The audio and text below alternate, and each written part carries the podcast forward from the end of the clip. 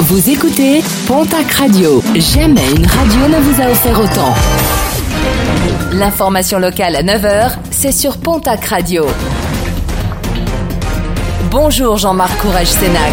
Très belle matinée. Une vraie course poursuite hier sur l'A64. Un individu qui venait de voler un véhicule à Lons s'est rendu compte qu'il était suivi par une patrouille de gendarmerie.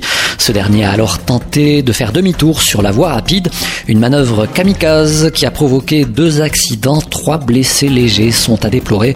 Le voleur qui a tenté de fuir à pied a finalement pu être rattrapé. Il a été placé en garde à vue. Mesure attendue ce mardi, le 8 avril dernier, à Pau, plusieurs salariés d'une pizzeria avaient refusé de reprendre le travail, les mesures de protection ne pouvant être respectées dans le magasin. Le manager et son adjoint sont convoqués aujourd'hui pour un entretien préalable à leur licenciement.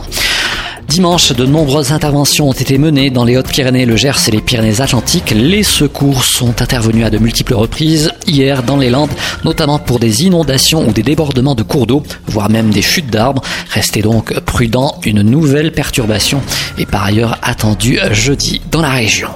En sport, football, un départ au Pau FC, celui de Bruno Irles.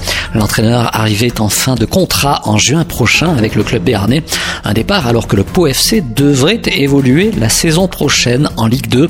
Arrivé en Béarn en janvier 2019 pour redresser la situation du club, l'ancien défenseur de Monaco a rapidement obtenu de bons résultats. Bruno Irles était en négociation avec la direction du Pau FC depuis de nombreuses semaines, négociations qui n'ont donc pas abouti.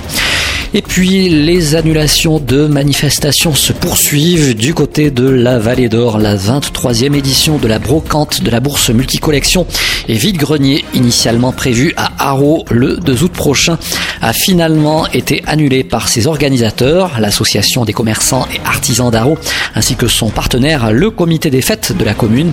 Haro qui sera également privé cette année de la traditionnelle fête du gâteau à la broche.